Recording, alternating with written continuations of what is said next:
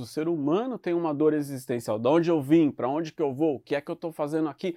E as respostas são muito parecidas porque quando você está num estado místico, em contato com algo maior, o que você encontra de resposta nessa essência vai muito ao encontro das outras assim, né? De, de falar, olha, a grande saída é você manter esse contato aqui com alguma coisa que é maior do que você, que dá um sentido para a vida, de dizer assim, ó, a vida não acaba aqui, ninguém vai morrer. Ou seja, basta morrer para você nascer para a eternidade. Porque se existe algo maior do que eu, então isso começa a se tornar uma coisa lógica, que a vida é maior do que a carne.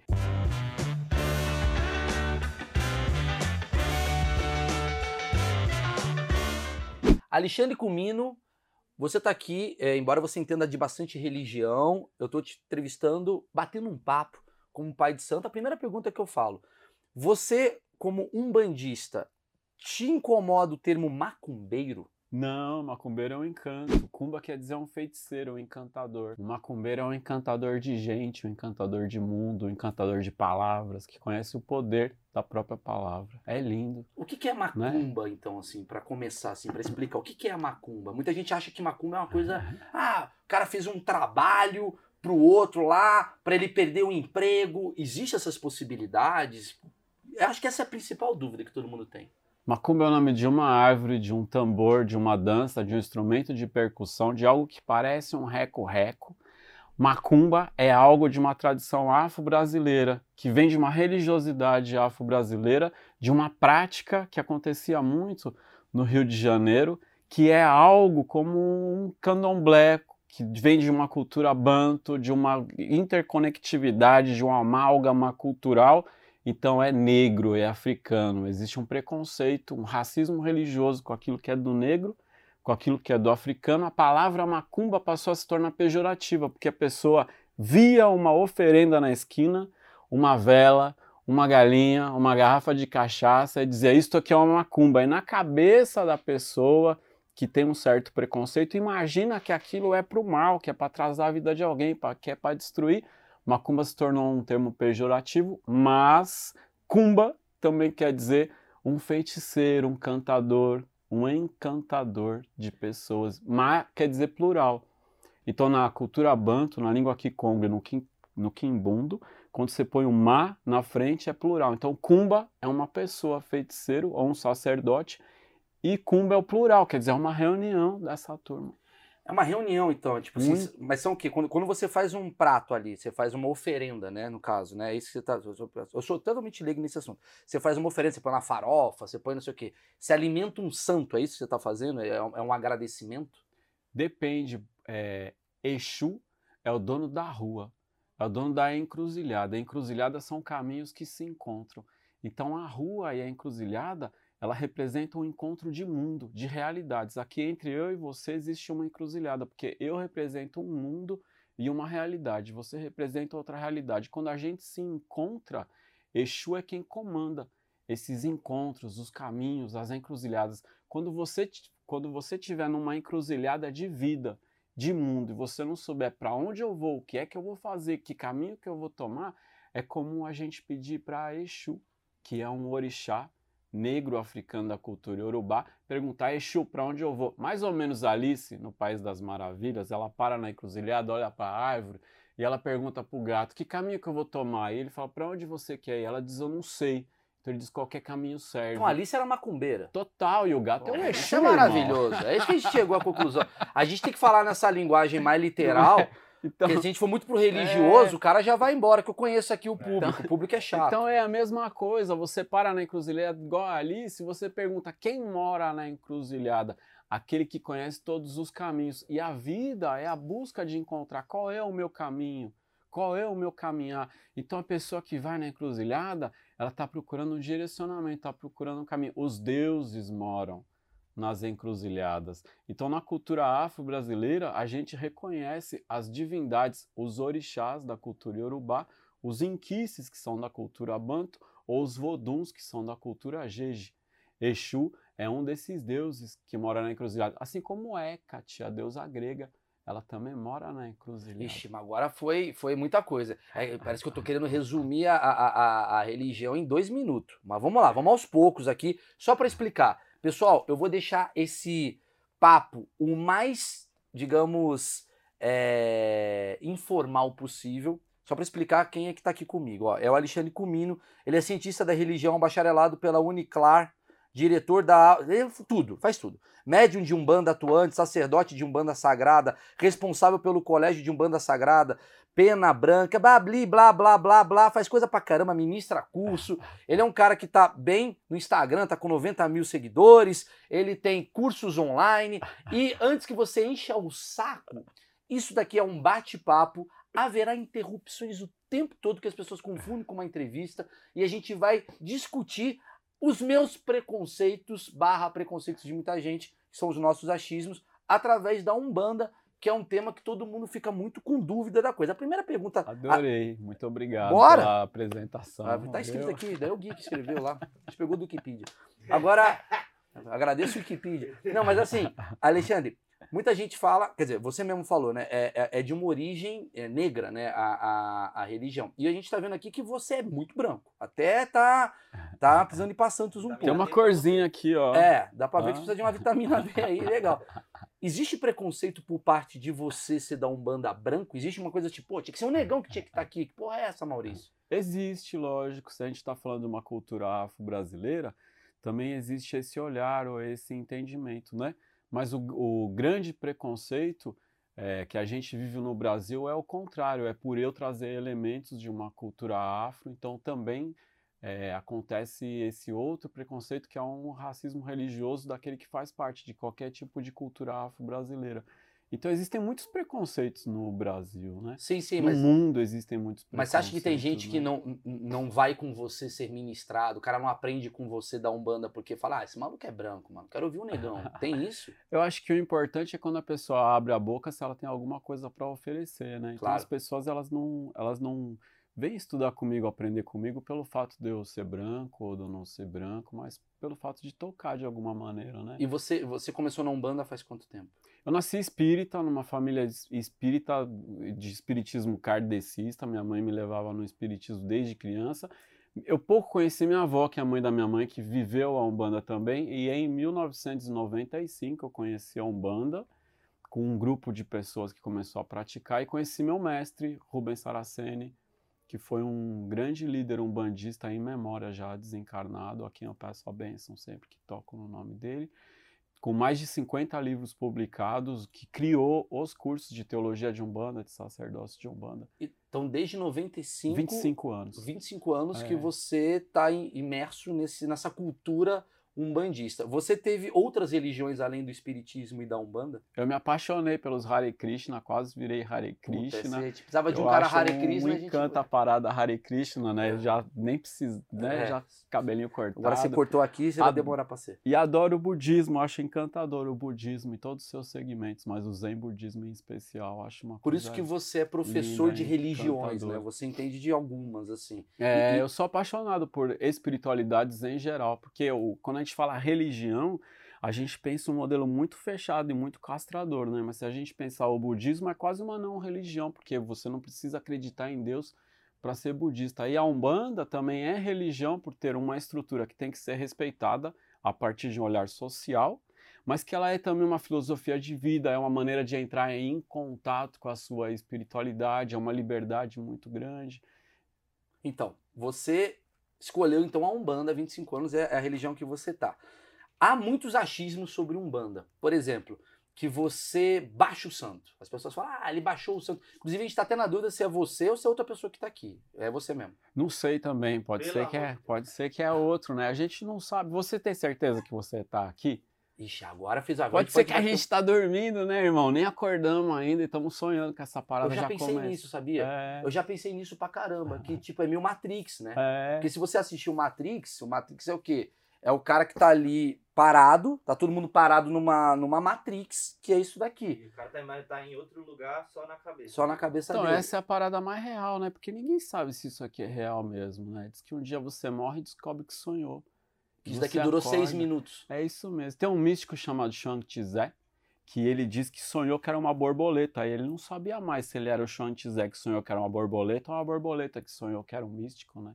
Caramba. Então nós não sabemos qual que é a parada. Mas aí. Pode tá. ser que nós estamos em casa dormindo e. Só não- enfim, é, né? exatamente. É- é- Ninguém sabe. Ninguém sabe se está vivo. Então, no momento que você. Você já, você já sonhou e no meio do sonho você falou: Porra, mano, eu tô sonhando.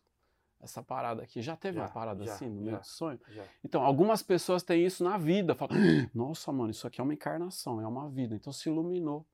Enquanto isso não acontece, você não tem certeza se você está vivo ou se você está morto.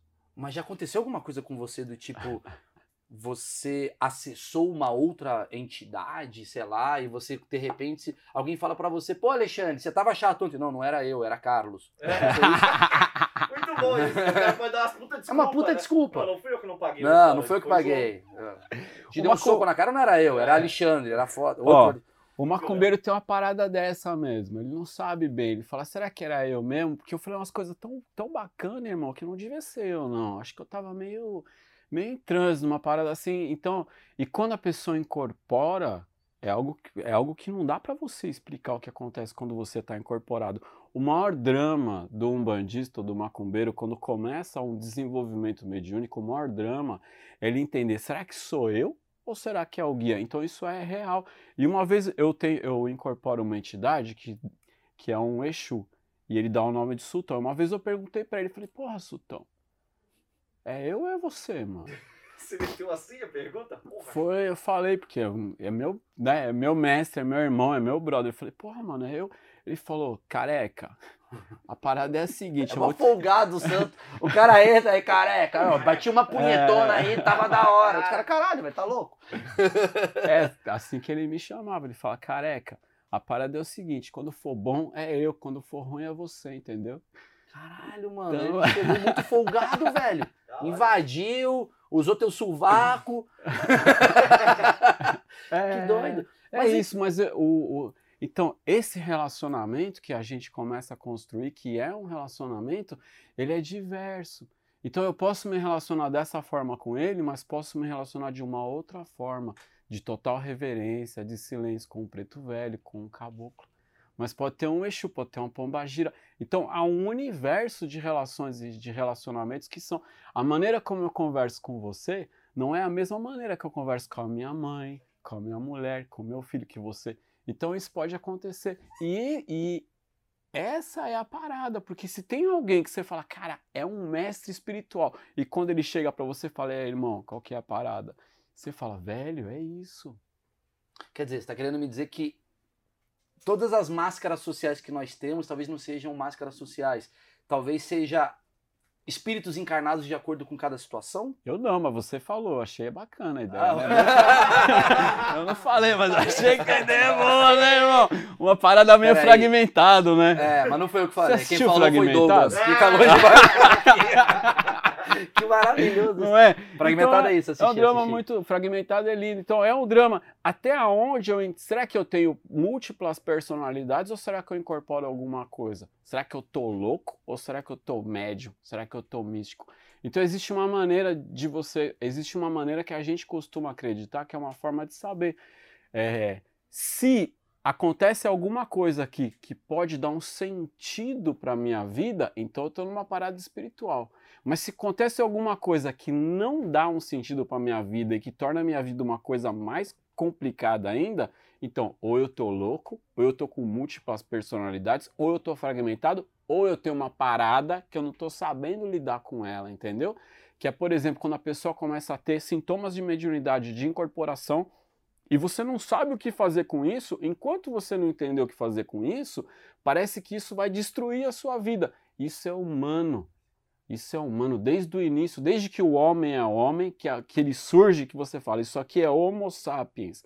O tal do Homo sapiens, ele é também homo religioso, porque ele só é Homo sapiens quando ele começa a enterrar os seus mortos e acreditar que existe uma vida além dessa vida e desde sempre ele tem uma experiência de transe, de atravessamento. Ele sai do corpo e tem uma experiência fora do corpo, ou uma experiência para dentro dele, ou incorpora alguma coisa. E quando ele começa é, Eu, eu engato a primeira, a segunda, a terceira, irmão.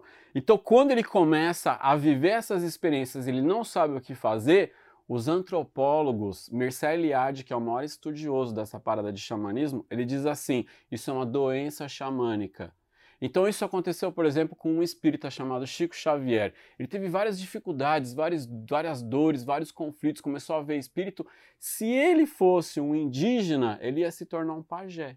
Se ele tivesse na África, ele ia ser um sacerdote africano, mas como ele é um brasileiro e teve contato com o espiritismo, ele se tornou médium. Então isso acontece na humanidade desde sempre. O que você está dizendo então é basicamente que todas as religiões eles, elas têm a mesma essência.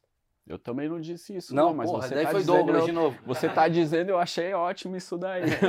o ser humano, o ser humano tem uma essência de transcendência e cada cultura vai procurar uma maneira de explicar isso.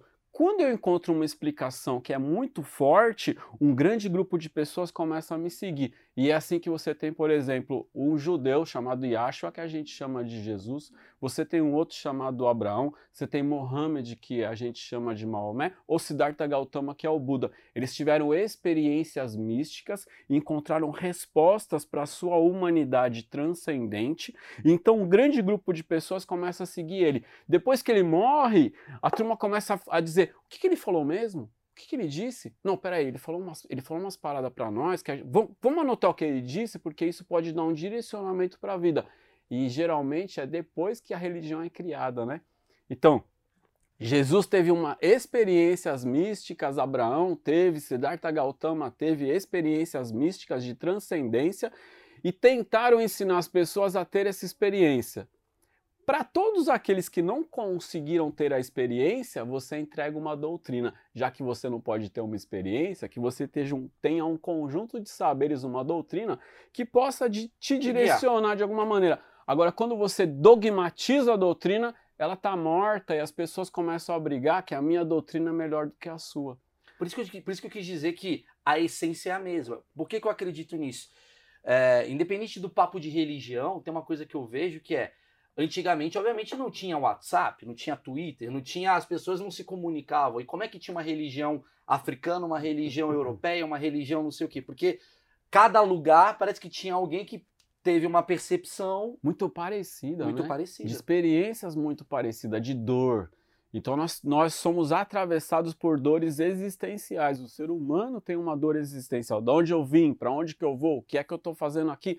E as respostas são muito parecidas porque quando você está num estado místico, em contato com algo maior, o que você encontra de resposta nessa essência vai muito ao encontro das outras assim, né? De, de falar, olha, a grande saída é você manter esse contato aqui com alguma coisa que é maior do que você, que dá um sentido para a vida, de dizer assim, ó, a vida não acaba aqui, ninguém vai morrer, ou seja, basta morrer para você nascer para a eternidade.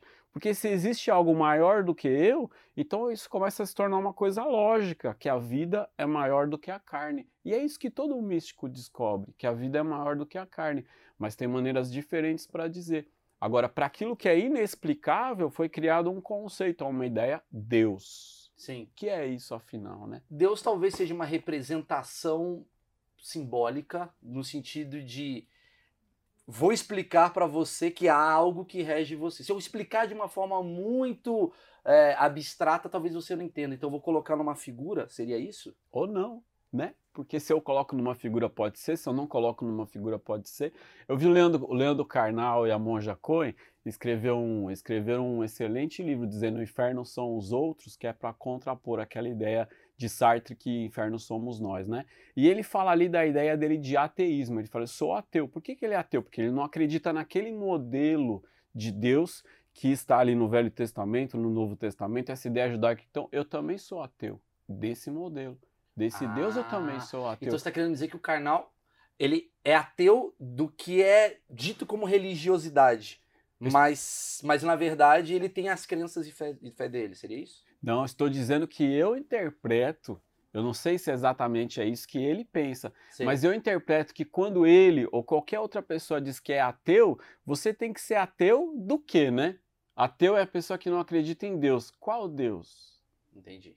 De qual Deus? Será que o, será que o, o ateu que se entende por ateu, ele também é ateu de um modelo do hinduísmo? Entendi. Ou Talvez de um, ou de um, ou de um teísmo quântico de física tipo, o quântica? padre pode ser ateu, de acordo de qual Deus você tá jogando pra ele. Ele pode ser crente do Deus dele e descrente do outro, né? Inclusive demoniza o Deus do outro, né? Sim. Ele é ateu daquela crença que é a crença alheia. Não significa que ele é ateu em geral. Quando demoniza é hater.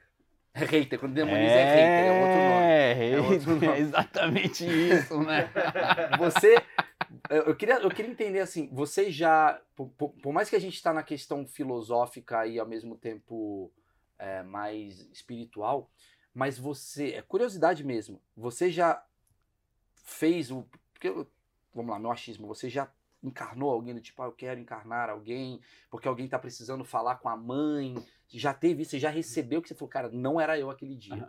Já aconteceu isso com você? Essa parada de alguém querendo falar com a mãe é uma parada mais espírita do kardecismo, Sim. né? De dar mensagem dos desencarnados, principalmente Chico Xavier popularizou isso com cartas, Sim. né? E deu ênfase às cartas de filhos desencarnados, porque a maior dor que tem é o desencarne do filho, porque se tudo der certo aqui, nossos pais morrem antes da gente, né, Claro, irmão? claro, A claro. ideia é essa. Então, do diante de tamanha dor, a maior quantidade são centenas e centenas e centenas de. Ele publicou, Chico Xavier publicou mais de 400 livros. Você sabia? Sabia, sabia. sabia. Mais de Eu 400. fui na casa dele lá em Uberaba lá. Eu vi. ele- Eu pô, nunca fui, mas disse que é uma coisa incrível, incrível. né? O Chico Xavier. É. Eu fico muito impressionado com esse cara. Não, o Chico Xavier. Não, não é humano, né? É. O Chico não é Xavier humano, o tem cara uma parada do Chico 400 Xavier que é maravilhosa. Assim. Muita gente até fala assim que o Chico Xavier, ah, pode ser sete. Não, ele morava numa casa muito pequena. Ele morreu muito simples, assim. Eu acho que eu fui com a Bia, né, Bia? Você foi comigo lá em Uberaba? Não. Foi com outra produtora que eu fui. Tem também um detalhe, da, que os livros dele tem uma forma de escrever, porque assim, o Mal escreve três livros, você vê que é o É a minha linguagem, né? a dele é diferente A forma. é muito de O estilo. né? É, o primeiro livro dele é Parnaso de Além Túmulo. Então, no Parnaso de Além Túmulo, ele tem poetas desencarnados e o estilo, né? Isso. Você fala, é o estilo, né, de Olavo Bilac, é o estilo dele. Estilo diferente. É, Mas como que funciona é essa uma coisa, do, incrível, da, né? Eu acho que é a maior, é, é- é a É. maior curiosidade que as pessoas têm com a Umbanda, assim, do tipo, o pai de santo baixou o santo. É. Quando fala que baixou o santo, o que que é? Você já Corpo- sentiu isso? Você, é, tipo, você conhece alguém que se olhava e falava, caramba, ele tá com um negócio, é, é, é outra pessoa, Tá diferente. tá diferente. Você já viu isso? O que que você sente? Como é que o cara fala, ó, tô entrando, hein? O que que é, acontece? mais ou menos isso mesmo, né? Você tá tomado, você tá incorporado, você tá... a- Na nossa cabeça a gente pensa, tá possuído, tipo exorcista, assim, né, mano? Vral. E vem do nada? Ah, tem que vir de algum lugar, né? Nada, Não é do nada. Não, mas vem do nada no- na situação. É, você, Tem que vir Você tá numa terça-feira, né? Tipo, Você você tá numa no- terça-feira almoçando no na girafa, padaria. Pum, você, ah, pô, eu não quero carne. Sei lá. Pode acontecer isso? Qual que é o lance? Então, quando, quando vem do nada, é quando você, quando você não entendeu ainda como lidar com essa situação. Quando você aprende a lidar com a situação, é... posso citar autores assim, Por umas favor, paradas? manda bala. Tem um autor, um sociólogo francês que teve no Brasil, chamado Roger Bastide, ele escreveu O Sagrado Selvagem. E diz que em todos nós, seres humanos, tem algo de sagrado que é in natura, assim, selvagem, de você bicho, de você animal. E a gente aprende a domesticar. Então, mesmo essa transcendência, quando você quando, quando tem hora e lugar para acontecer, você está domesticando, você está doutrinando.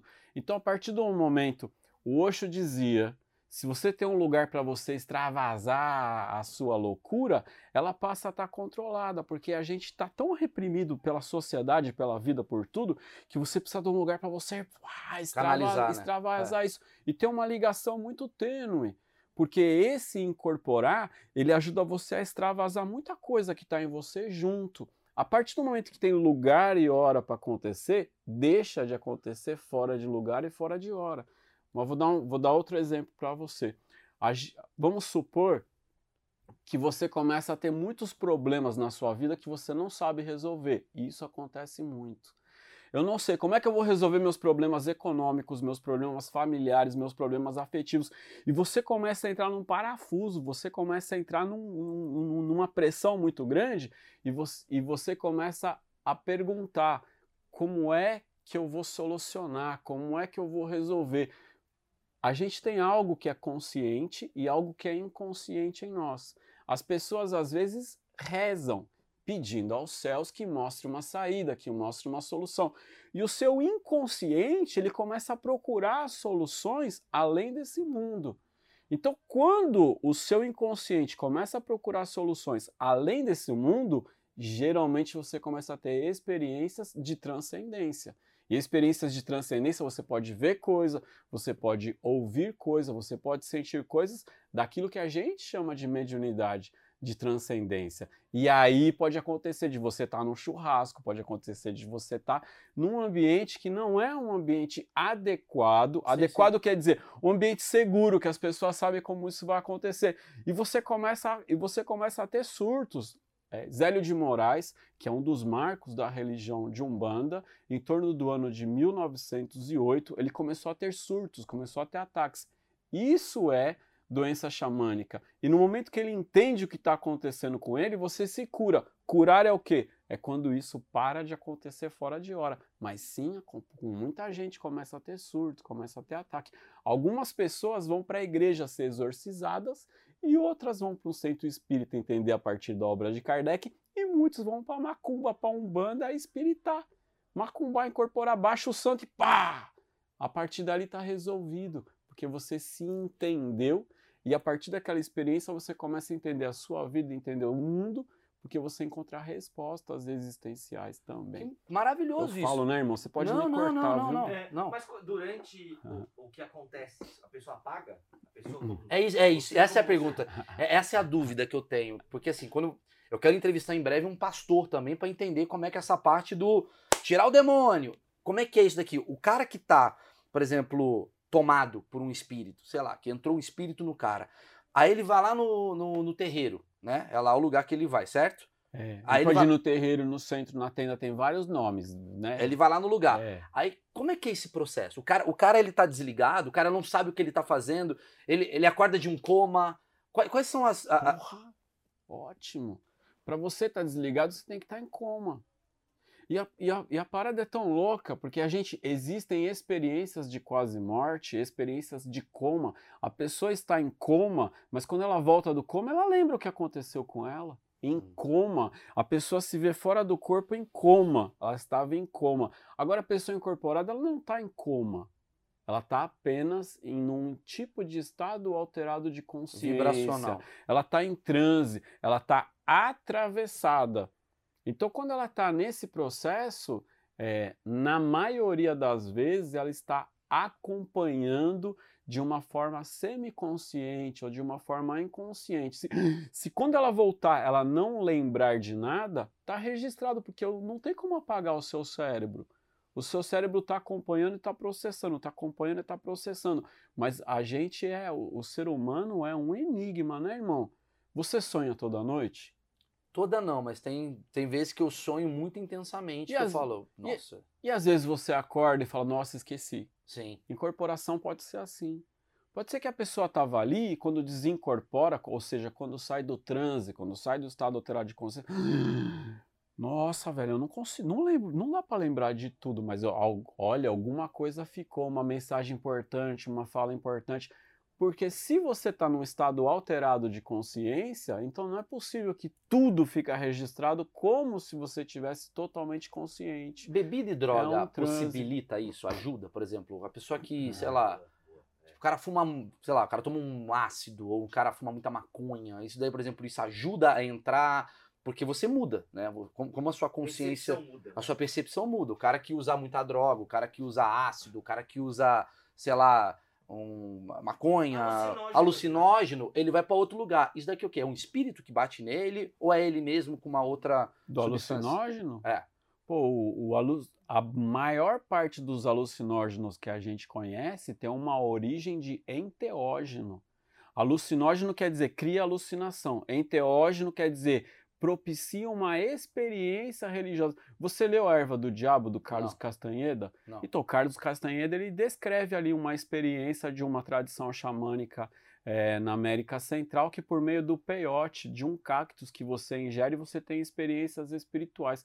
A maconha, a cannabis ativa, ela é uma erva sagrada dentro da comunidade Rastafari Sim. Na Jamaica. Então, os jamaicanos, eles, eles, eles utilizam a, a cannabis ativa, a maconha, para ter uma experiência espiritual. Então, por exemplo, aqui no Brasil, a gente tem a ayahuasca, o daime. Então, a pessoa já teve alguma experiência de ayahuasca? Eu quero um dia aí. Ah, irmão, eu já tive várias experiências de ayahuasca, é uma coisa incrível. Então, por meio da ayahuasca, você entra num estado alterado de consciência. Hoje existe, é, existe um bandaime. Existem comunidades, é, existem comunidades de umbanda que se utilizam do daime para facilitar ou para propiciar uma experiência religiosa. Sim, Então, mas qual é a sua é visão? possível. Mas qual é a sua visão sobre, tipo, droga, assim, do tipo, o cara que tá. Ele, ele é mais fácil de ser encarnado, porque como muda a percepção, é o quê? Bate um santo ali também no cara, o cara que tá. Puta, o cara que cheirou, por exemplo. É uma coisa que a gente não tá falando de coisa que teoricamente é possível e legalizada, é, que é o daime, que é delegalizado, maconha em alguns lugares, mas assim, cocaína, o cara cheirou cocaína, baixa um santo nele também? Não sei, né, É. irmão? Mas eu posso te falar de uma coisa que é o mais fácil da gente entender. Por exemplo, cachaça. Porque a gente não precisa ir pra cocaína, pra maconha. Não, a cachaça que é pior liberada. que tem, irmão. Cachaça. A pessoa, que- a pessoa, olha só. A pessoa que está procurando uma resposta para a vida. Vamos voltar naquela mesma situação que eu te falei. Então a pessoa está vivendo um drama de encontrar resposta, não tem resposta. Mas a partir do momento que ela tomou uma cachaça ou que ela usou alguma coisa que altera o estado dela, pode ser que cause um relaxamento na, na- no, no seu controle. Quando você relaxa o controle, isso pode ajudar ou propiciar um estado alterado de consciência para que baixe um santo. Então isso pode, isso pode acontecer. Nos terreiros de Umbanda é comum algumas entidades beberem um pouquinho de cachaça. Pra baixar. Para baixar não, mas pode ajudar. Mas, por exemplo, existe uma religiosi- religiosidade brasileira chamada a- linha dos mestres da Jurema ou do Catimbó, lá no Pernambuco. E antes de incorporar, eles tomam uma bebida sagrada que é a bebida da Jurema. Ela é considerada propiciatória. Então, isso pode existir, mas na religião Umbanda, na Umbanda mais tradicional, eh, você não, não se utiliza de elementos para criar o estado alterado de consciência. Bem do nada. Ele, ele é induzido pelo ritual. Ah, tá. Então, o ritual cria o ambiente. Então, na Umba- a Umbanda ela é inteirinha cantada, é inteirinha musicada. Então, você vai cantando músicas e tocando a tabaque, o coro, a percussão, para isso induzir ou ajudar a percepção de um estado alterado de consciência. Pô, eu você chama o caboclo, né? Porra, mas fica imaginando, coitado, o cara do planta e raiz tá fazendo um som lá, o cara fala, é, pode entrar, e entra errado. o cara tá só um show de reggae, Pode puta merda. Isso pode acontecer. Você já viu o show do Krishna Das? A gente até, até tava. Quando a gente vi que você tava ouvindo ele tava- eu adoro Krishna Das. Krishna Das é um americano que canta músicas da tradição hindu, do hinduísmo, né? Então, se você pegar um show do Krishna Das, ele, tá, ele está louvando os deuses, ele está cantando para os deuses. As pessoas que vêm assistir um show, elas ficam completamente em transe. Ah. Elas ficam tomadas de um transe, de uma essência, de algo que está presente ali. E a melhor maneira de saber que você está em transe é quando você perde a percepção do tempo. Você percebe que estava em transe. Né? O celular pode ser um transe? O celular é um transe total. Você fica tão possuído pelo celular, né? Você fala, meu Deus, o Nossa, dia tu passou, é o- acabou, você eu está possuído. Eu sou trans, eu sou Ele tran- engole direto. você, irmão. Todos nós, né? Então. O celular é um devorador de gente, né? irmão? Então, e por que, que o celular é algo ruim e o show é algo bom? Mas eu não disse que é ruim. Não, tô, tô- tô sugerindo, porque eu Ah, vejo então que as eu não pessoas. sei, eu pergunto pra você também. Porque eu acho que a gente. Eu acho que muita gente que fica no celular acaba perdendo a percepção da própria realidade. No show também, mas é positivo, porque entra algo em você, uma mensagem. Depende se esse, se qual é a mensagem que tem nesse Entendi, show. faz sentido, faz sentido. né? E, Porque e a no gente- celular também. né? A gente pode ir num, a gente pode ir num show e ter uma mensagem extremamente agressiva para você destruir o mundo, para você acabar, para você. Então aí, Depende, depende da mensagem do Talvez trânsito. É. não tenha também essa coisa do show tem uma hora pra começar e uma hora pra acabar. É, o celular é, é, é, é Que ótimo isso, né? Hora para começar e hora para acabar é ritual. É, Sim. Tudo que tem hora para começar e acabar é ritual. Então, se você vai no show e você entende que aquele extravasar, você vai no show do Metallica e aí você tá ouvindo um hard rock e aquilo ajuda quando acaba você, quando acaba você tá em paz, né? Porque passou, ah, É um orgasmo. É um orgasmo, É um é um orgasmo. êxtase, é um transe. E o problema do total. celular é que talvez né? seja uma grande punheta. Você É nunca goza e nunca fica o dia inteiro naquela merda. É, eu acho que é isso mesmo, né? Fica o dia inteiro, caralho, não vai Não gozar tem não. orgasmo, né, irmão? Pois é. Você ainda fica com dor no pulso. Mesma tudo. coisa. é uma punheta, vocês Ah, batem punheta o dia inteiro. É isso, é Legal. uma masturbação É uma mesmo. masturbação mental. A gente fica masturbando ideias ali. masturbando é um ideias e, e do que a gente quer mesmo. Quando você. Eu queria entender como é que é o processo de um terreiro. Eu não sei, eu nunca fui. E acho que muita gente que está É, assistindo nunca Chegou foi. lá a primeira vez, assim? É, você me levou lá, você falou, Maurição, vamos lá no terreiro que você vai adorar. O que, que é o terreiro? Até para tirar o medo. Muita gente tem medo, né? O terreiro vai ter um bode, muita gente acha que tem esse sacrifício humano. O que, que é um Não, terreiro? não. Humano. É, sacrifício animal. Não, A diz... gente adora bichos como humanos. É. Ajudando. Boa, me ajudou. Você come carne? Como? O bicho morreu. Porra, mano, as pessoas não se dão conta que o bicho morreu. Se você vai comer uma feijoada, o porco morreu. Você vai comer uma galinhada, a galinha morreu. Então as tradições afro-brasileiras são de, um- são de uma origem, de um tempo em que o bicho estava no quintal. Aquele bicho ele vai morrer para alimentar a comunidade. Então esse bicho não vai morrer à toa. Você reza ele. De- essa é a origem do sacrifício animal. É, é curioso, né? Que na cultura judaica, no Velho Testamento, Deus ensina Moisés a fazer o sacrifício animal. Está escrito lá. Então, o judaísmo faz sacrifício animal, o islã faz sacrifício animal, o hinduísmo faz sacrifício animal, mas por que, que a galinha da macumba incomoda as pessoas? Porque existe um racismo religioso no Brasil. Então, e por que que eu tenho medo? O que é que pode ter medo naquela religião? Porque parece que a- existe um preconceito que faz pensar que aquela religião pode ser do mal. Mas se for do mal, já não é mais religião, né? Então, as religiões afro-brasileiras, elas existem para dar um sentido para a nossa vida como qualquer outra religião. Então, um terreiro, ele deve ser um lugar seguro.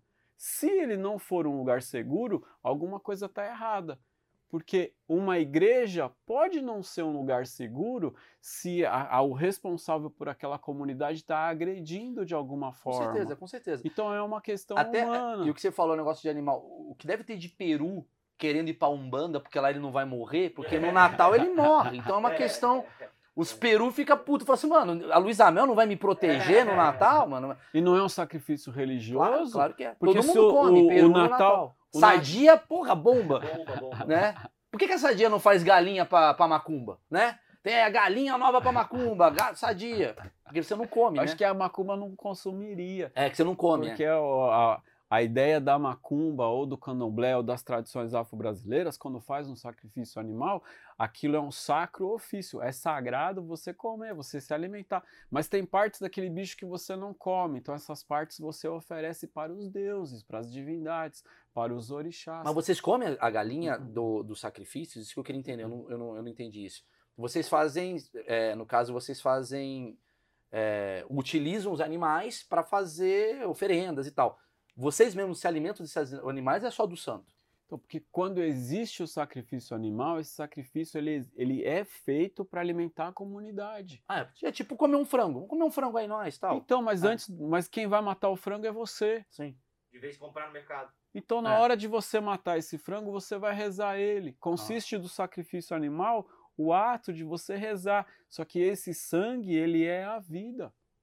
Então você entende que aquele sangue, que ele é sagrado, que ele é da vida. Mas nem todas as religiões afro-brasileiras, nem todos os templos, nem todos os terreiros fazem o sacrifício animal. Então, Existe terreiro vegano?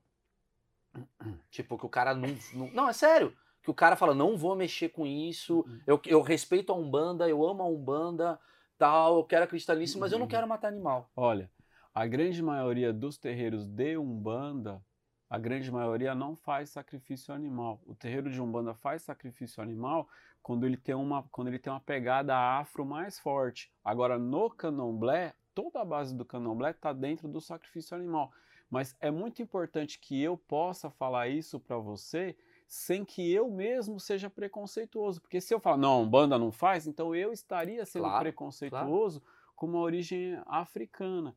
Sim, então, sim. muitos terreiros, é, muitos terreiros de Umbanda não fazem o sacrifício animal, mas eu não posso usar dessa palavra para é, desmere- É. desmerecer o sacrifício animal porque ele alimenta uma comunidade. Uma festa de Ogum, que é um orixá da guerra, geralmente no final da festa você serve uma feijoada. Então, para aquela feijoada acontecer, você não aceita fazer aquela feijoada com qualquer carne que você não sabe de onde veio, do matadouro. Então, aquele porco, aquele bicho, ele vai morrer num ritual Sim, e sim. você vai comer. E essa comida ela é oferecida para a comunidade, mas um prato daquela comida também é oferecida por orixá. Sim. Vou te dar um exemplo. Exu é um orixá que come tudo que a boca come. Então, qualquer coisa que você come, você pode oferecer para Exu. Agora, se eu moro nu- numa comunidade rural e no meu quintal tá a galinha e eu tenho esse, esse amor, esse respeito, essa convivência, é uma maneira de comungar. Olha só, o que, que é a missa católica se não um ritual de antropofagia? As pessoas estão comendo Sim, a carne de Total. Cristo e bebendo o sangue de Cristo, porque o ritual quer dizer esse vinho é sangue e esse pão é carne. Mas você come aquele pão, você come aquela carne e você não come a galinha, você come o porco. Então, se a pessoa ela é vegetariana, ela pode ter uma crítica ao mundo carnívoro que se alimenta dos bichos e a E questão não do a religião. É, o- é o todo. Fechou. Entendi. Fechou, porque a- quando, quando você tem um preconceito do ponto de vista religioso, então o seu preconceito é um preconceito religioso, mas a, a, o, o, ani- o sacrifício animal do judaísmo não tem problema, do islã não é tem problema. hipocrisia.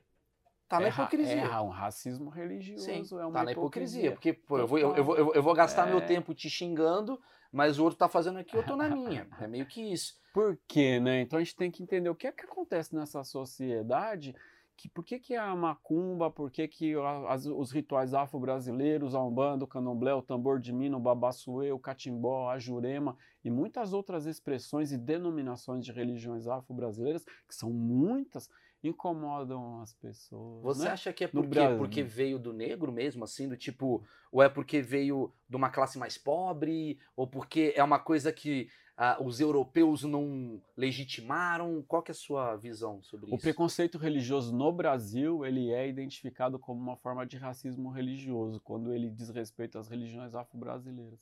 Uhum. É um fato. Não, sim. Mas eu digo É. assim, você acha que, ah, por exemplo, a maioria das pessoas, ou boa parte das pessoas, tem essa coisa. Ai, a macumba. Ai, terreiro. Cruz credo. A gente vê muito isso que acontece, né? É, foi, foi imposta essa, essa lenda na cabeça das pessoas. Você acha que é basicamente por ser uma coisa do tipo, é porque é o negro que trouxe essa religião? É, porque essa estrutura, baixar o santo é uma coisa muito africana, né? Baixar o santo, ficar tomado, ficar possuído, ficar incorporado é uma coisa bastante africana, assim. Então, às vezes você vê alguém falando, ah, a, a ideia de que isso é uma coisa atrasada. Ou uma coisa ruim, né? Nossa, baixou o santo. Tá na Pior. pomba gira. É, pior ainda, né? E nem sabe quem é Pombagira, não sabe quem é o santo, não Quem que sabe. ela é? Quem que é pomba gira? De verdade, eu não sei, eu não sei.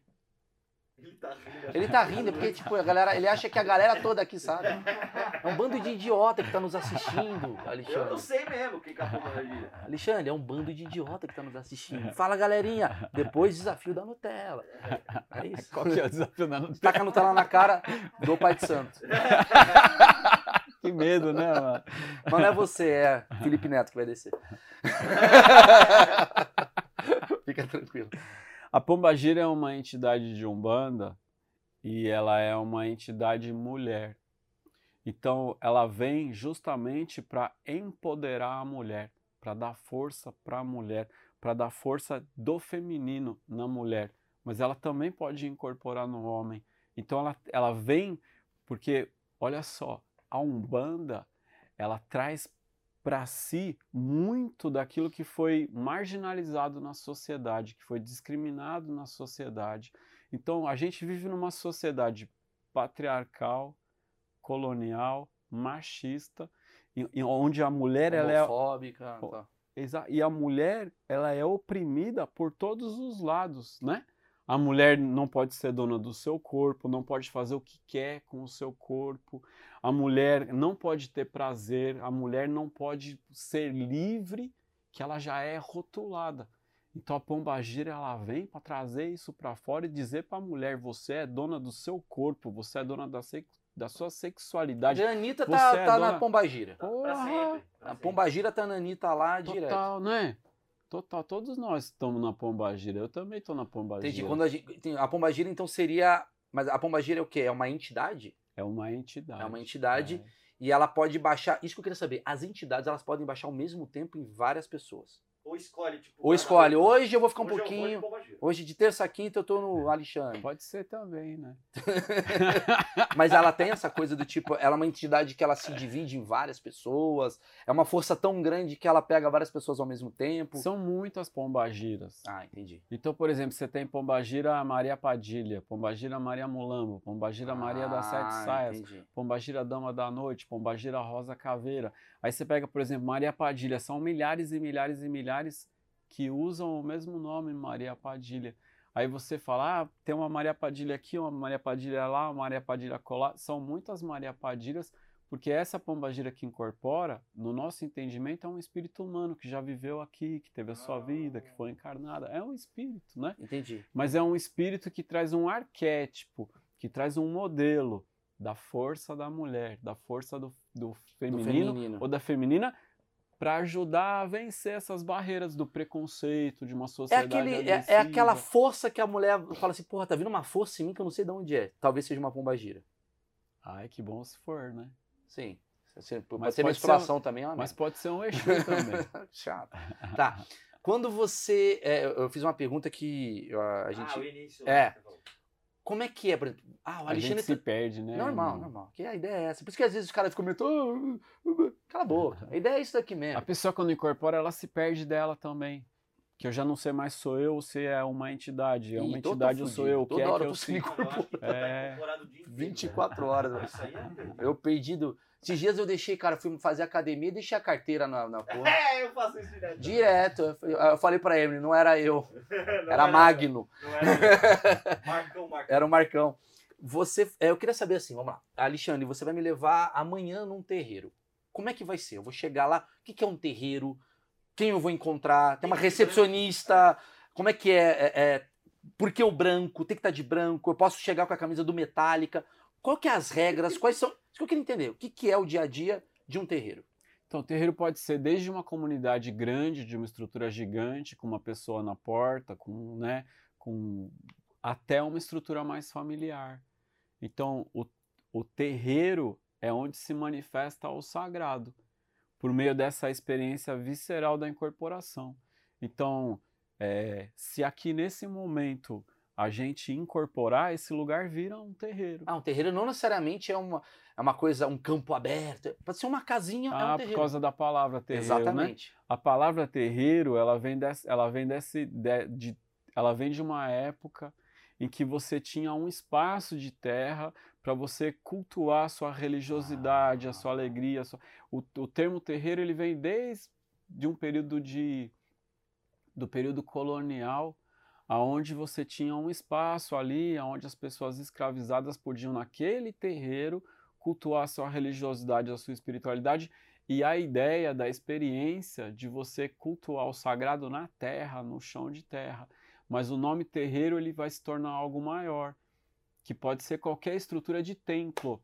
Pode ser chamado de centro, pode ser chamado de tenda e pode ser chamado de Pode terreiro ser, um, também. pode ser um apartamento. O importante é que. que a- é, que- então, assim, ele não segue uma fórmula, tipo assim, a igreja. Existe a igreja que tem que ter o altar, tem que ter não sei o quê. E não necessariamente o terreiro ele segue uma, uma arquitetura é, pré-definida. como- Não, terreiro é o espaço onde o sagrado se manifesta. Então, eu sou o meu terreiro também, porque cada um de nós é um templo vivo, o sagrado se manifesta em mim. Mas a partir do momento que isso está acontecendo no quintal de casa, no quarto, na sala, na cozinha, aquele lugar ah, se torna um terreiro. O grande, ó, o grande objetivo dessa parada é você dar uma comunicação. Então, quando a entidade, quando o santo baixa, quando uma entidade, um espírito, a gente fala uma família. Todos nós temos uma família espiritual, uma família de alma. Da onde eu vim? De onde eu vim tinha uma família. E essa família está me acompanhando, mas de alguma forma eu consigo me comunicar com essa família. posso me comunicar por sonho, eu posso ouvir, eu posso ver, eu posso interagir, ou pode incorporar. Mas a partir do momento que eu, e eu, digo assim, é, quem te ama. Então tem uma família que ama você e quer saber como você tá, quer saber o que é que essa família pode fazer por nós aqui nesse mundo material, sim, sim. que a gente está tão, nós estamos tão desnorteados. Eu precisava tanto, meu filho, meu amigo, minha mãe, meu pai, minha família precisa de uma palavra, de algo que nos dê um norte, que dê um sentido. Então tem alguém aí que pode nos ajudar e pá, incorpora e de repente você está Pombagira. Entendi. Você está Preto Velho, você está o que incorporado na Pombagira, no Exu, no Preto Velho, no Baiano, numa tem incorporação de criança na Umbanda que traz uma mensagem. Então, isso pode acontecer de uma forma muito familiar em casa, aquele lugar se torna um terreiro. Entendi. Entendi. Mas terreiro enquanto organização. Quando, isso, quando isso cresce, vamos, vamos supor que começou em casa. Então começa com a família. E aí a família começa a chamar o vizinho, começa a chamar o conhecido, começa a tirar. Para fazer o ritual. Vem começa casa isso. Ritual. Então agora, pra, como é que nós vamos fazer esse ritual? Vamos colocar. Não pode ser bagunçado. Então é importante ter uma hora para começar. Como é que a gente vai organizar isso? E aí surge o ritual. Então, no ritual de Umbanda, você reza, depois você defuma, que é você pegar ervas e queimar num v Vamos por parte, vamos por parte, vamos por parte para é. a gente decupar exatamente. Entrei no terreiro, que pode ser uma casa, pode ser uma fazenda, pode ser. Não tem uma arquitetura definida. Isso, mas olha só. Ah. Antes da gente decupar isso, é, vamos, vamos entender uma coisa. Isso pode começar em casa como estrutura familiar né, recebendo parentes. Então isso é um culto familiar. Vou supor, você recebe, você recebe os seus amigos em casa para comer? Para uma janta, para um almoço. Sim. Mas se de repente começar a vir gente de tudo quanto é lugar para comer na sua casa, você abre um restaurante, não é? Sim. Então você criou uma estrutura. Aí, aí para isso acontecer, você precisa registrar em cartório, você precisa de um estatuto, aí você vai precisar de um alvará de funcionamento. De Já não é um brother na minha casa. Então aí nasceu um templo, um terreiro. Ah, entendi. Templo com uma estrutura diante da sociedade mas isso pode começar de uma maneira informal dentro de casa. Ou eu então, posso trazer gente e cobrar e falar, não, são meus amigos, e não pagar imposto. Também é. tem essa ideia. Então, mas aí o fiscal bate na tua casa e fala, pois é, mas você está você, você tá recebendo dinheiro e você não está pagando imposto, e você sabia que é, existem... Não, sim, sim, foi, foi, foi só uma piada babaca. é, é... Mas é isso que acontece com o terreiro, porque às vezes o terreiro acontece... dentro de uma casa você começa a receber uma grande quantidade de pessoas e alguém falar para você, olha, é importante você legalizar, é importante você ter uma licença de funcionamento, você, você entende que não é mais uma reunião familiar. E aí nasce a necessidade de criar uma estrutura de templo, que é o que acontece com todas as outras religiões. E aí a Umbanda, ela se apresenta à sociedade como uma religião, que tem uma estrutura de templo, tem uma estrutura... Que atrai gente e tal. Mas assim, o que, que, é básico? Isso que eu queria entender. Do, por mais que tenha diferentes. É, e agora nós vamos decupar essa Agora vamos então. decupar. Ótimo. Quero decupar essa reunião. É. Tô indo lá. Alexandre, você me levou lá no terreiro do teu amigo que Primeiro você gosta. Você pode ir, né? Eu posso ir? Qualquer pessoa pode ir? Pode, desde que você seja. Em alguns lugares você, em alguns lugares você precisa ser convidado, mas outros é em, em outros lugares há, Orkut, te, Orkut. há terreiros. tipo Orkut, não é qualquer um, não. Mas a Terreiros tem porta aberta ao público e diz assim: olha, é, sessão pública na data tal, tal horário, e você pode chegar Depende lá. do lugar. Tá. Depende do lugar. Alexandre, é... eu quero ir pro terreiro, me ajuda. Tá que bom, que você pode Pum. ir, você foi. Aí você não sabe nada, você nada. não conhece nada, você tá com medo, você acha que alguém vai soltar uma galinha do lado, vai matar Isso, pro outro, que o que pegar... é que vai acontecer? Né? Alguém, eu, eu vou ser agredido nesse lugar, o que é que vai acontecer? Mas por que que você, por que que você vai no terreiro afinal? Por que que você quer ir? Porque eu quero buscar, eu quero, eu sou curioso, eu quero entender por que que isso atrai tanto brasileiro, tantas pessoas, tantas pessoas ficam bem com isso, por que que falam mal, eu quero entender. Eu vou lá, pum, cheguei lá. Entendi. Agora, Há pessoas que vão porque querem encontrar respostas, porque a grande sacada o, do terreiro, a grande estrutura do terreiro de Umbanda, o ápice da, do que vai acontecer lá é a pessoa incorporar e você poder conversar com aquele espírito, com aquela entidade. Ah. Então esse é o ponto alto. Então tudo gira em torno da oportunidade de você conversar com alguém que está incorporado. Então, a, a, grande maioria das pessoas vão no terreiro não só por curiosidade, a grande maioria vai para poder conversar com alguém incorporado e ouvir conselhos para a vida dela. Então, a maioria das pessoas vai para isso. Se você for por curiosidade, você vai descobrir que as pessoas estão indo lá para conversar com os espíritos e também para você receber uma limpeza espiritual, um passe. um passe energético, um passe espiritual, porque vamos supor que você está se sentindo meio mal. As pessoas falam, falam irmão, vai se benzer, vai tomar um passe, né? Você está carregado. Então, tá carregado. A Umbanda, ela é também uma, uma oportunidade de você frequentar para você ter ali um local para você se sentir bem, para você se limpar, para você se descarregar. Sim, sim, dar uma, uma limpada em você. E, e se houver uma identificação, você pode fazer disso uma filosofia de vida. Você pode fazer disso a sua religião. Claro.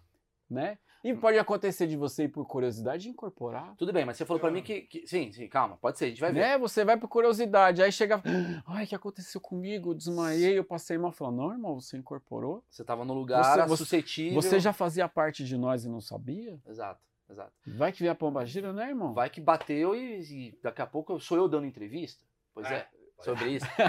Você, é, é, você falou que todo ritual ele tem um começo, meio e fim. É. O começo é qual? É você se juntar e rezar. Vocês fazem rezas não católicas, são rezas do, da própria Umbanda. Na estrutura de terreiro, você tem o templo, e no templo, que é esse terreiro centro a tenda, geralmente tem um altar onde tem imagens. Pode ter, podem ter imagens católicas, pode ter imagens de Cristo, podem ter imagens dos orixás, pode ter imagens de caboclo de indígenas, imagem do preto velho, Sim. num altar. Nessa estrutura você tem um grupo de pessoas que geralmente está vestido de branco, que são os médiums, aqueles que vão fazer o ritual e chegar no ápice do momento da incorporação, e tem um outro grupo que é esse grupo de pessoas curiosas, é o grupo de pessoas que frequentam, que fazem parte numa assistência, numa consulência. Então, o consulente, para que isso aconteça, existe todo um preparo desses médios.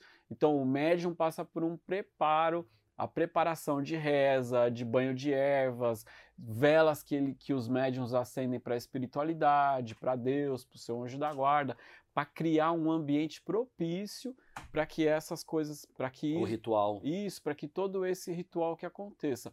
Uma vez que esse ritual é, tem início, então é, não a umbanda ela é muito plural.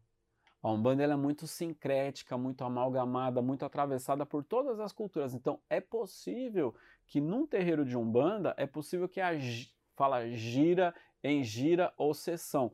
É possível que pode iniciar com um Pai Nosso, pode iniciar com uma Ave Maria, pode iniciar com uma regra, com uma reza umbandista, pode iniciar com a reza de São Francisco de Assis, pode iniciar com a prece de Caritas, que é espírita. Sim, então, sim. a Umbanda... Importante a conexão das pessoas com alguma com alguma mensagem que você está meio que ligando o ritual. Então, de qualquer maneira, a gente está juntos para rezar também. Isso, isso. Então, tudo inicia com uma reza. Depois é comum acontecer uma defumação você pegar um turíbulo, que é um recipiente com carvão em brasa, e coloca ali ervas ou resinas, que é algo que é feito na igreja também. Sim. Então, o ambiente ele é defumado para você limpar, para você purificar o ambiente. Então, vão iniciar rezas e cantos de abertura do trabalho espiritual, para anunciar que vai começar alguma coisa. E aquele grupo de pessoas, na Umbanda é muito comum as pessoas ficarem de branco o branco é para dizer que você. É, quando você vai num hospital, tá todo mundo de branco, para você ter certeza que aquele ambiente é limpo, que aquilo tudo traz uma claridade, traz uma noção de. Calma. Isso. É, a calma aí, ó. Você já está me ensinando também. Paz, por né? que, que a gente usa.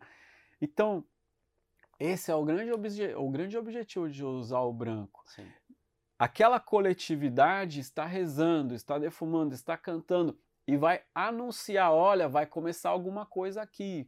Então faz um ponto cantado de abertura. Você vai cantando, vai anunciando que você vai começar alguma coisa, vai começar alguma coisa, vamos cantar para os orixás, vai saudando os orixás. Em algum momento começa a cantar e chamar os espíritos que vão incorporar.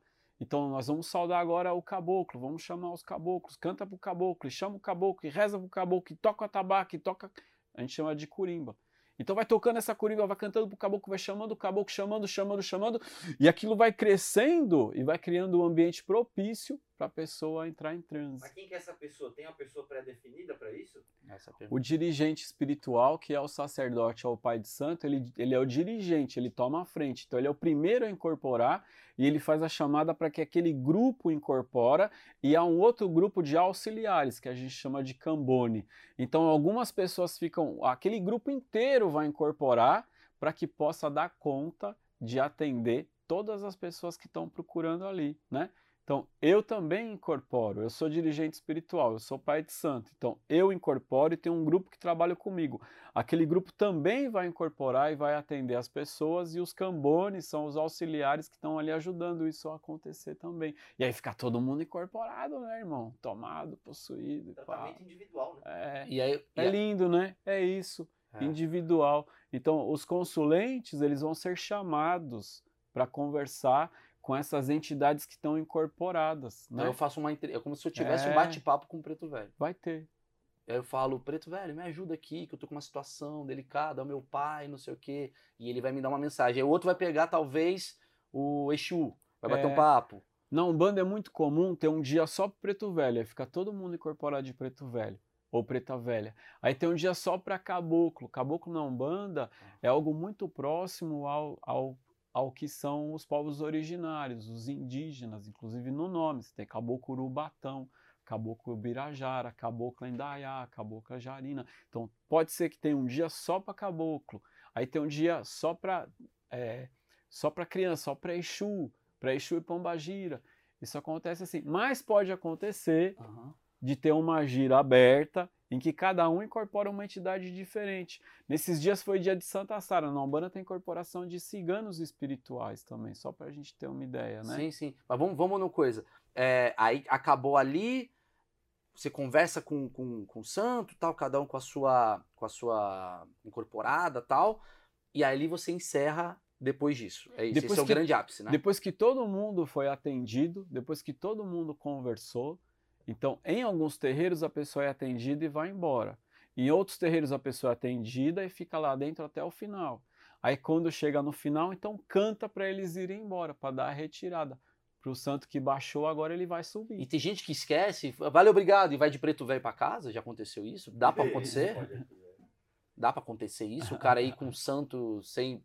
Tem que alguém desligar esse santo do cara? Então, é- o ritual Ah. É o ritual que vai dizer qual é o momento de incorporar e qual é o momento de desincorporar. Sim. Então, depois que você está terminando de atender, depois que termina de atender, o ritual ele canta para subir. E aí todos desincorporam ao mesmo tempo. Entendi. Agora a gente precisa entender um- uma coisa: É, esse preto velho que você incorpora, ele é inteligente. Ele é um alguém. Então ele sabe que não tem nenhum sentido ele ir, E ficar com você. ir para sua casa Sim, sim, sim. né? Ele vem para realizar aquilo. Então, quando ele termina de realizar aquilo, ele espera o momento dele voltar para onde Então ele a veio. pergunta que você falou, quem Eu é acho que é muito importante ah, esse entendimento. Sim. Senão o cara vai achar que tá possuído. Não, ele já saiu. Tem gente que acha, não, preto velho tá comigo a vida inteira. Às vezes não. E ele tá, mas não necessariamente É, sim, incorporado, sim, né? sim. Ele tá junto com você assim, mas esse preto velho, ele é um alguém, ele é uma consciência, ele é uma inteligência. Então a gente entende que ele é inclusive muito melhor de consciência e inteligência do que eu. Então se até eu, que sou mais tosco, eu entendo que não tem sentido de sair incorporado dali, ele entende isso melhor do que eu. Sim. Porque se ele sair incorporado dali, aí ele vai, ele vai criar um problema para a minha vida, né? Claro. Então, se ele cria problema, não, quem cria problema não traz solução. Então, não teria sentido da gente ter esse relacionamento se ele extrapolar aquele ambiente, se extrapolar uma relação saudável. Quem, então, é o, quem é o preto velho? acima de tudo, ele é o negro E e a, e a negra. Sim. Por isso que ele, né? Porque às vezes se fala, o preto velho, ele representa o ancião, ele representa uma ancestralidade africana e ao mesmo tempo ele traz a memória de um período de escravidão no Brasil. Mas ele, ele existiu, preto velho, ele era um escravo e ele, ele, ele já foi terreno, ele já foi daqui e alguém muito sábio que que encarnou, como é que desencarnou, como é que é? É, um banda resgata hum. essa ideia. Então, é, você já, já, já parou para pensar ou observar o que foi o processo escravagista aqui no Brasil ou no mundo? Uhum. O que é uma pessoa ser arrancada da sua terra, separada da sua família, essa pessoa ser agredida de todas as maneiras, essa pessoa ser comprada, ser vendida pior do que um animal, pior do que um bicho, você ter a sua pele cortada, rasgada, colocada num tronco, num poste, jogado no chão, arrebentado, e ainda assim descobrir que tem esperança de existência, de existir. O que é que como, é possível você passar por tudo isso e você ainda existir, continuar vivo? Que tipo, que tipo de, de olhar, de entendimento de mundo, permitiu que pessoas escravizadas sob a agressão mais extrema que tem de vida, que elas continuassem vivas. Quem é que podia dar uma esperança, uma luz? Então, você imagina que numa comunidade, dentro de uma existência agressiva como essa, entre nós, sempre existe alguém que tem uma, um, geralmente um mais velho, tem uma sabedoria de vida maior. Então, os pretos velhos e as pretas velhas, eles representam aqueles que tinham essa sabedoria, esse amor. Alguém que resistiu muito à dor também, alguém que entendeu o que, que foi essa, essa questão de sofrimento. Que dentro de um cativeiro, onde todo mundo está apanhando, onde todo mundo está sofrendo, onde não tem mais esperança, quando tudo é dor, tudo é lágrima, tudo é choro, então você ainda tem alguém ali que te ama, que vai te benzer, que vai te rezar, te ajudar, que vai né? colocar uma erva nas suas feridas e que traz uma religiosidade africana ancestral de um entendimento da vida além da vida, que diz assim: olha, eu não sei por que é que isso está acontecendo com a gente, mas eu sei que viver é resistir. E que o, a gente resistir é, esper, é esperança para aqueles que virão depois. Então o Preto Velho traz uma mensagem de esperança, de resistência, traz uma memória para a gente não esquecer o que aconteceu e que até hoje o Brasil é um país racista. Sim, sim. A nossa sociedade é racista. Então ele traz uma mensagem para a gente trazer consciência. Como é que a gente está vivendo? Como é que, como é que vive hoje? A gente acabou é, de passar várias situações no mundo com relação às vidas negras, de dizer que as vidas negras importam. Então, o, o preto velho, ele é também uma mensagem, um, um grito de que as vidas negras importam, de um lugar de uma consciência. Por ele ser um preto velho, ele traz, a, ele traz também uma ideia e um conceito de sabedoria, de amorosidade. Como é que eu consigo olhar tanta dor e tanta agressão e ainda ser amoroso e paciente e entender? Isso também vai passar, Entendi. né? Porque você dorme e tem um sonho, mas às vezes você tem um pesadelo. Uma hora esse pesadelo acaba, mas ainda assim tem algo para a gente, em tudo tem algo para a gente aprender. Né? Somos todos nós aqui escravos e escravizados da sociedade, do tempo, do relógio, do dinheiro, de muitas dores que nos atravessam. Então, quais são as dores que atravessaram os povos e as pessoas que foram escravizados. Que tipo de aprendizado eu posso ter com quem passou por essa experiência? No, no máximo, né? Que É. tipo de aprendizado eu posso ter? Entendi. Qual aprendizado eu posso ter com todos os povos originários, com os indígenas, com os tupis, com os guaranis, com os aimorés, com todos esses povos que foram dizimados aqui no Brasil? É um holocausto, irmão. São santos sofridos. É, é, é isso que chega à conclusão, assim. Porque a palavra santo ela é muito cristianizada, é algo muito católico, santo, né? São pessoas. são pessoas. é. São gente de verdade, igual eu e Gente você. É gente com Eles experiência. estão vivos. Aqueles que, né? é, aqueles que morreram se eternizaram na nossa alma, na nossa vida. Então tem uma mensagem, porque você está cheio de dor na sua vida. Não, não há uma pessoa que não tenha experiências de dor, de trauma, e não tem uma dor maior ou uma dor menor, mas aquele que passou a- uma dor que você fala, irmão, eu não suporto. E quando ele vem, todas as minhas dores ficam menores. Porque ele te dá uma aula do que foi a vida dele, experiência, entendi. A presença dele é aula. Entendi. A presença dele silenciosa. Ele não precisa falar nada, desde que eu tenha consciência. Estou diante de quem? Daquele que, daquele que representa um- um mundo de gente, um continente negro africano escravizado. Ele é o seu representante de uma dor que a gente não tem como imaginar. Eu estava lendo o livro Escravidão do Laurentino Gomes e ele fala que o, o- você sabe que os navios negreiros eram chamados de tumbeiro Não. e o, o tumbe, e o tumbeiro quer dizer tumba. Vai morrer. O navio negreiro era considerado uma tumba que andava para atravessar. Diz que os tubarões mudaram a sua rota porque a quantidade de tubarões que acompanhavam um tumbeiro, porque eles já sabiam que daquele tumbeiro por dia uma ou duas pessoas eram jogadas ao mar. Ô, A pessoa passava por uma situação de dor tão grande que às vezes a pessoa ficava cataléptica. Assim, quando a pessoa ficava cataléptica, ela não servia mais para comprar e vender.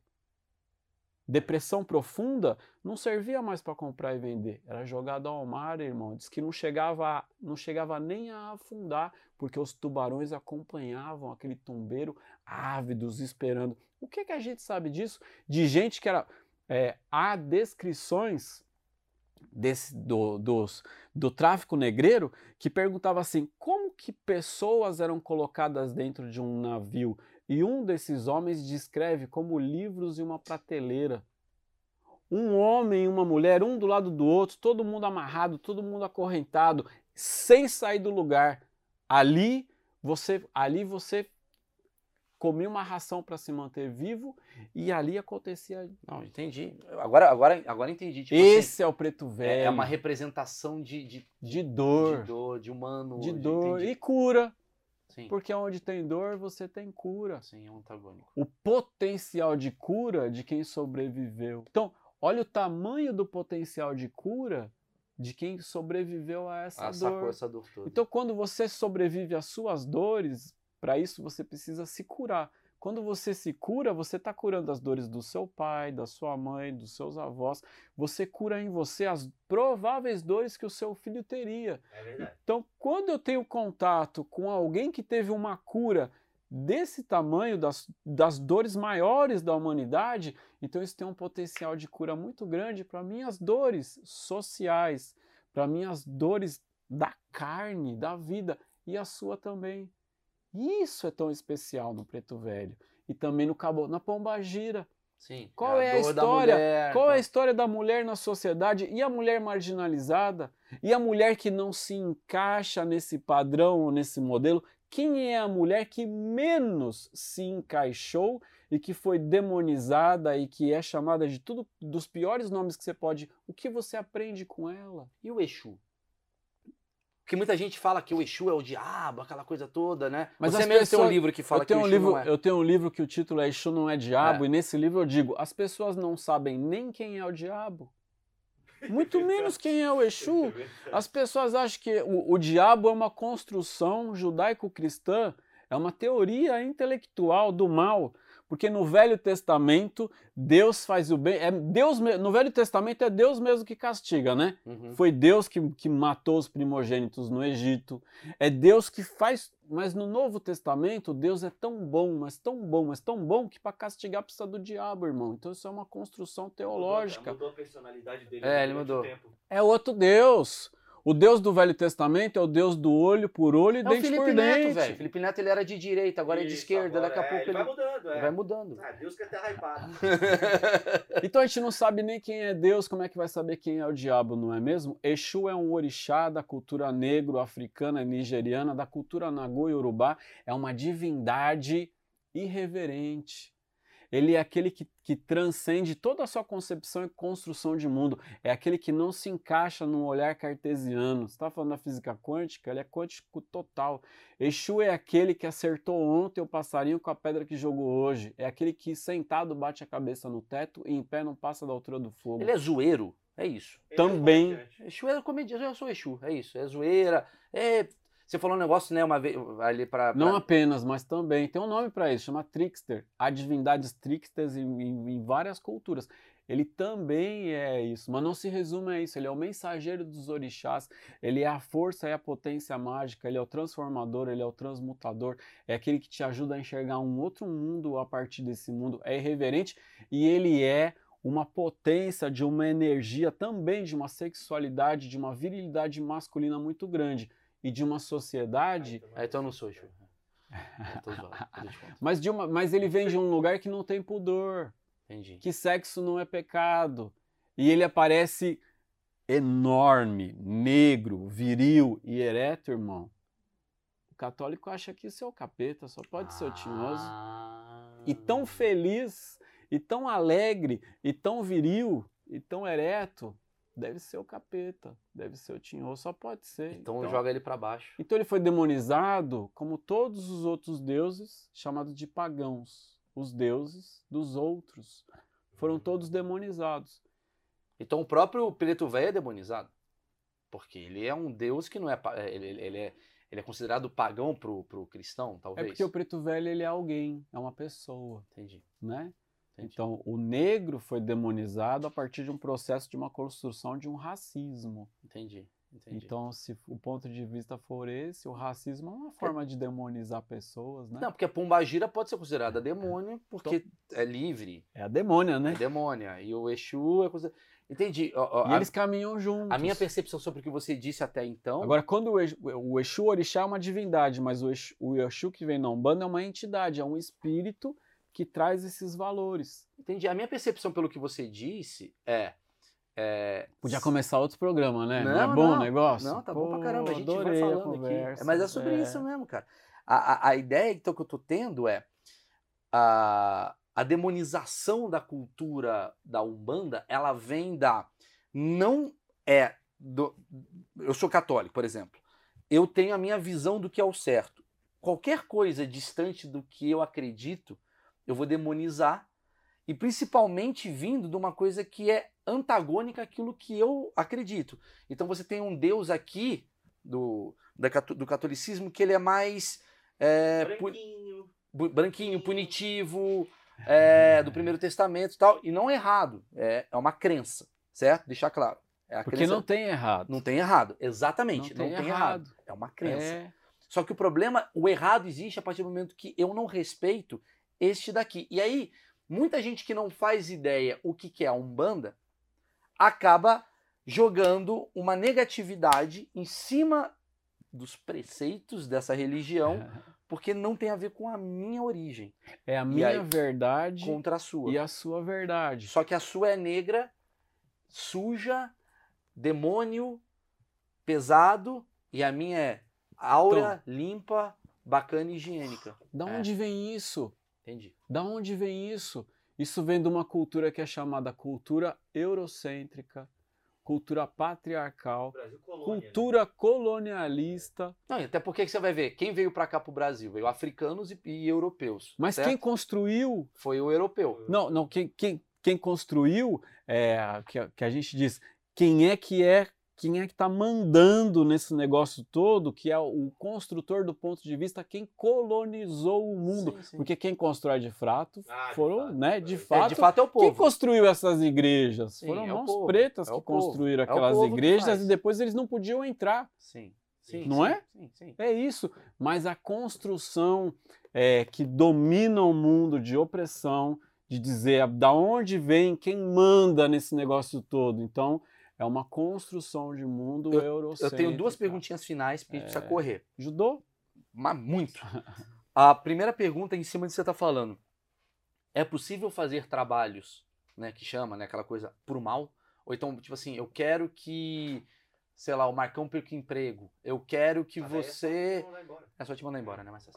Mas eu quero que você, sei lá, mano, tenha uma doença. Eu quero que o outro termine o namoro. Eu quero trazer a mulher em três dias, aquelas coisas. É possível fazer isso? É possível desejar o bem para alguém? Sim. É possível desejar o mal? Já não sei. Não, desejar alguém? sim. Se é possível desejar o mal para alguém. Você, você quando pensa em alguém que você ama, você reza, você reza. Reza. E você reza também para as pessoas que você ama, Eu rezo para as pessoas que eu amo. para que elas fiquem bem. Sim, Você acredita que isso alcança elas? acredito. E você acredita que o contrário pode alcançar também? Se a pessoa não tiver blindada, talvez. Então a sua pergunta está respondida. Tá. Mas a Umbanda não serve para isso, Mas tem gente que utiliza pra isso, entende o que você quis dizer? né? É como se eu fosse rezar, é como se uma galera fosse na igreja, uns haters que estão aqui assistindo fossem na igreja e falar: Pai nosso estás no céu, que o Marcão perca o pau. é a mesma coisa não, que tu, isso. caralho. Entendi, entendi. É como se você usa, você canalizasse a sua energia pro negativo. Então o problema não é da religião, o problema é da pessoa que utiliza a religião. Porque- E como você se protege dessa pessoa? Porque todas as religiões, mas pri- principalmente é, a Umbanda, o cano... as tradições afro-brasileiras ensinam que o que você deseja para o outro volta para você. Então, como é que eu vou ensinar isso e, e alguém vai praticar algo como prejudicar o próximo que vai voltar para você? Né? Sim, sim. E a maneira de você blindar é você desejar o bem, você querer o bem, você procurar maneiras de você estar conectado com essa força do bem, né? Você mesmo se blinda. Você, eu tô vendo que você tem aqui, ó, essas. essas Guia. corre- é, É. O que, que é essas guias? Essa é uma guia de Oxumaré, que é um orixá, uma divindade do arco-íris, da alegria, das cores. E aqui eu tenho uma de Exu e uma de Pombagira. Essa é uma, uma pulseira de uma tradição indígena, mas que traz as cores vermelho e preto, que para mim representam Exu e Pombagira. E Exu e Pombagira na Umbanda são entidades e divindades que trabalham muito, que são muito presentes na nossa proteção. O que, que é a pipoca? Que tem na, na Umbanda, que fala da pipoca tal. O que, que é essa pipoca? Ainda bem que você perguntou na Umbanda, que eu, eu- a, a pipoca, né, irmão? Você fala É pipoca é o milho que estoura, É irmão. Uma parada né? É, o que, que é a pipoca? A pipoca é no cinema. Você... O que, que é a pipoca na Umbanda? A pipoca ela representa a transformação. Então esse milho que ganhou o- por meio do calor, esse milho estourou, então ele se transformou em alguma coisa. O milho que não se aceitou se transformar, ele virou um piruá, né? Agora essa pipoca, isso que essa transformação, esse estourar, esse branco da pipoca está relacionado a uma divindade da cura, ao orixá Obaluaê. Então as pipocas, elas são as flores de Obaluaê, as pipocas são elementos de cura, de transformação. Mas A vocês comem no ritual a pipoca? Isso é uma coisa que tá lá sempre no. Santo, né? Cê- cê- cê A pipoca ela é utilizada onde? Na sua alimentação para fazer o ritual? Ou você entrega pro santo? Qual que é a. Qual que é a- Tudo isso. Ah, legal. A pipoca ela é feita como oferenda para o Obaluaê, que é esse orixá da cura.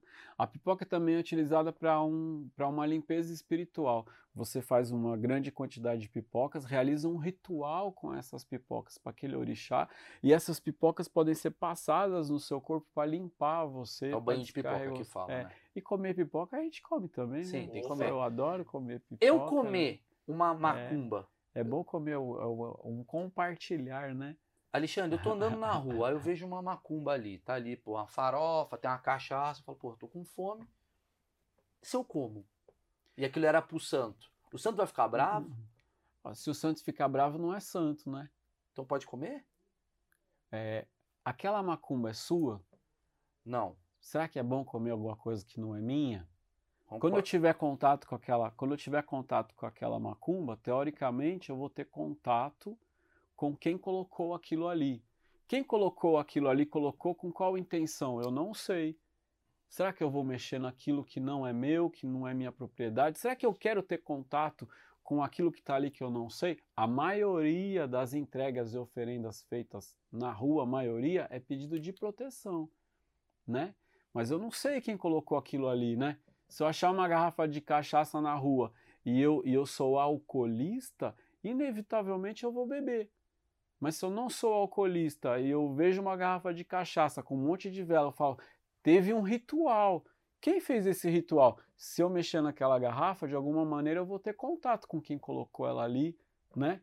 Quais então foram você tá me dizendo que tem os um, desejos, um bando de morador de rua aí que tá protegendo um bando de gente, é porque o pessoal come, né? O pessoal, esse- que que acontece com esse pessoal? Porque o morador de rua ele vê o negócio, ele come, muitos. Outros jogam fora. O que que acontece quando você mexe nisso? Você, vo- eu tenho, eu tenho um, um irmão muito querido, o Ivan, que ele trabalha na polícia. Ele estava trabalhando naquela região da Cracolândia ali, sabe? Sim. E ele falou assim, falou, olha, é, o morador, o morador de rua, ele não pega mais gripe, não pega resfriado, nem pega covid, não pega nada, porque ele está o tempo todo tão exposto a tudo, a- o, o autoimune dele fica tão alto, o, o morador de rua ele não pega mais isso, porque ele, ele já está exposto o tempo todo. Então, o, a pessoa que já está exposta à rua, a pessoa já está exposta a todos os tipos de dores, a pessoa, a maior, boa parte deles já, o que mais você vai perder, você já está tão exposto a tudo isso, né? Entendi. Que você fala isso, o, quem que vai sentir isso? O morador de rua ele já está exposto o tempo inteiro a tudo isso. Ele pega a garrafa de cachaça que não é dele ou ele não pega, ele já está tão exposto a tudo isso o tempo inteiro. Mas aquela garrafa que foi colocada para Exu, na maioria das vezes, foi colocada com boa intenção, né? Mas o morador de rua bebendo cachaça, ele está no vício. Então, de qualquer maneira, aquela cachaça não pode trazer, seja ela rezada ou não, não pode trazer coisa muito boa porque ele já está no vício. A, gente, a pessoa, quando está no vício, ela já está tão exposta a tantas coisas, né? Não é essa macumba que vai prejudicar mais ou menos, porque a pessoa Mas, já o cara, tá que, mas e o cara que a função né? dele é limpar a rua. Aí ele tá limpando a rua e tem uma farofa lá com frango. Aí ele fala, porra, velho, eu acredito na Umbanda, mas eu preciso limpar a rua. O que, que ele faz? Eu vi uma matéria, eu vi uma reportagem que entre os, os limpadores de rua, o, a gente, o gari, não é? Eu vi uma matéria que entre os em algumas regiões, entre os garis, às vezes existe um que é o cara que mexe na macumba. Geralmente entre os garis tem alguém que, porque é, eu, eu, acabei de, eu acabei de ministrar um curso que foi, foi virtual, feito em Bauru, a gente tem um estúdio em Bauru, e foi contratada uma equipe para filmar. E um dos rapazes da equipe tinha muito medo. Não sabe do que que ele tem medo, mas tinha medo. Então, se você tem um grupo de garis trabalhando na rua, aqueles que têm medo não vão colocar a mão. Mas tem o Gari de Santo, né? Aí tem o gari, tem o gari de santo, mas também tem aquele que não acredita em nada. Agora, a pessoa está fazendo o trabalho dela, não é? Sim. Ninguém pode se ofender, nem o santo, nem o Exu, ninguém pode se ofender, porque o trabalho dele é limpar a rua, né? Ele, precisa- porque a oferenda de hoje é o lixo de amanhã. E a gente recomenda, eu recomendo, não faça oferenda na rua, porque não E o precisa, que, que né? o santo faz com oferenda? Tem outras maneiras, né? Isso que eu queria entender. Você botou. Existe uma. Você falou que tudo que vai à boca pode virar uma oferenda. É, Aí eu botei lá meu pedacinho da carne, não sei o quê. Isso é o quê? Tipo, é, é- é- você tá dando a sua comida. Qual, qual, qual que é a, a explicação disso? Você tá dando a sua comida para um santo. Você O já, santo não vai comer, mas como é que ele recebe isso? você já foi no cemitério? Fui. Já entrou num fui, cemitério? fui. Já assim, faleceu é? gente da minha, da minha Você, família. você, você já observou que as pessoas levam flores Sim. pro morto? Uma, uma vez eu li um conto que dizia assim: um, um- um senhor eh, japonês levou comida para os seus ancestrais, levou arroz para os ancestrais e do lado tinha um outro colocando flor e o, o que estava colocando flor falava: e você acha que o, quando é que você acha que o seu ancestral vai vir comer esse arroz? Ele falou: no mesmo dia que o teu vier pegar essas flores, irmão. Então a gente, a gente pensa muito isso, né? a pessoa vai comer a comida, mas a pessoa também não vai levar essas flores embora, né? Então as flores que você dá para quem já desencarnou, talvez elas sejam algo muito mais de mais valor, às vezes mais valor para você do que para quem já foi. Mas aquelas flores têm um simbolismo, têm uma força. Então, a comida ela tem um simbolismo, tem uma força. Então, ela tem algo que muda quem eu sou, né? Então isso tem um simbolismo muito mais forte às vezes para mim do que para eles, mas é uma conexão, porque. É uma se, energia que você está colocando. Se eu, se eu oferecer esse copo de café para você, ó, ó, segurou, então nesse momento a gente se tocou. É uma maneira de tocar. Entendi. Quando eu ofereço alguma De jogar. Assim, ó, é. Pronto, você recebeu. Mas quem está recebendo, está recebendo algo, a essência, né? Mas é uma maneira de tocar, é uma maneira de comungar de fazer uma troca. É o famoso respeito, é. né? Então, por isso, quando você vê uma coisa ali na uhum. rua, com licença. Aquilo tem, um, aquilo tem algo de sagrado. Então, o sagrado do outro deve ser respeitado, né? Ó, esse papo é. daria mais três horas. Eu quero te chamar de volta. Adorei, curti muito, gostei de você. Pô, a viu? ideia é essa. É. Pô, dá pra. É ótimo, é. é. Precisa mentir também. Uma onda. Ó, ah, mas a gente mente o tempo inteiro, né, irmão? Não é ele que tá mentindo, na verdade, é Aurélio que baixou nele. É. Se você quer. Queria agradecer a todo mundo que está assistindo o Achismos. O Achismos ele tá virando um projeto da minha vida. Eu amo esse lugar, fazer isso daqui. Esse projeto para mim é muito bom, muito massa. É, a, na descrição você vai ver tudo relacionado ao Alexandre aí, é, onde você encontra ele e tal. No Instagram. No Instagram, não, mas curso, essa coisa toda tá na descrição, o Gui vai escrever. E se você quiser ver, tipo, alguma parte específica, tal, ah, eu quero passar esse vídeo, cara fala, é muito longo. Se você ver aqui, ó, na própria linha do tempo, você vai ver que está dividido em temas, que a gente deixou certinho aqui para você, tá bom? Posso pedir um negócio? Por favor, cara, comenta o vídeo, escreve, dá like. Antigamente eu achava que isso era besteira, mas isso engaja. E o achismos ele tá crescendo. Então, se você puder fazer isso por mim, compartilhar para quem você acredita que vai gostar dessa história, acabar com preconceito, acabar com os achismos que você tem. Escreve coisa, comenta, fala, pô, eu, a gente tende a ler todas as, a, as a, os comentários de vocês e o like é uma coisa legal que faz a gente se sentir muito bem com o projeto, tá bom? Obrigado a todos, obrigado Mal, Alexandre. É, a nossa comunidade é muito carente de sair da bolha. Essa é a ideia. Viu? Então eu quero agradecer muito você por essa oportunidade. Porra, obrigado. Porque a gente, a gente precisa muito sair da bolha para desmistificar. Então o que você fez hoje aqui é um, uma questão de saúde pública para nós. Viu? Porra, mas muito essa, é, essa é a ideia. A ideia desse, desse é, ambiente é essa, cara. Eu é, espero ter colaborado. Né? Colaborou né? bastante, cara. Vou dar um abraço. Vou dar um abraço. Valeu, galera. Vou dar um abraço.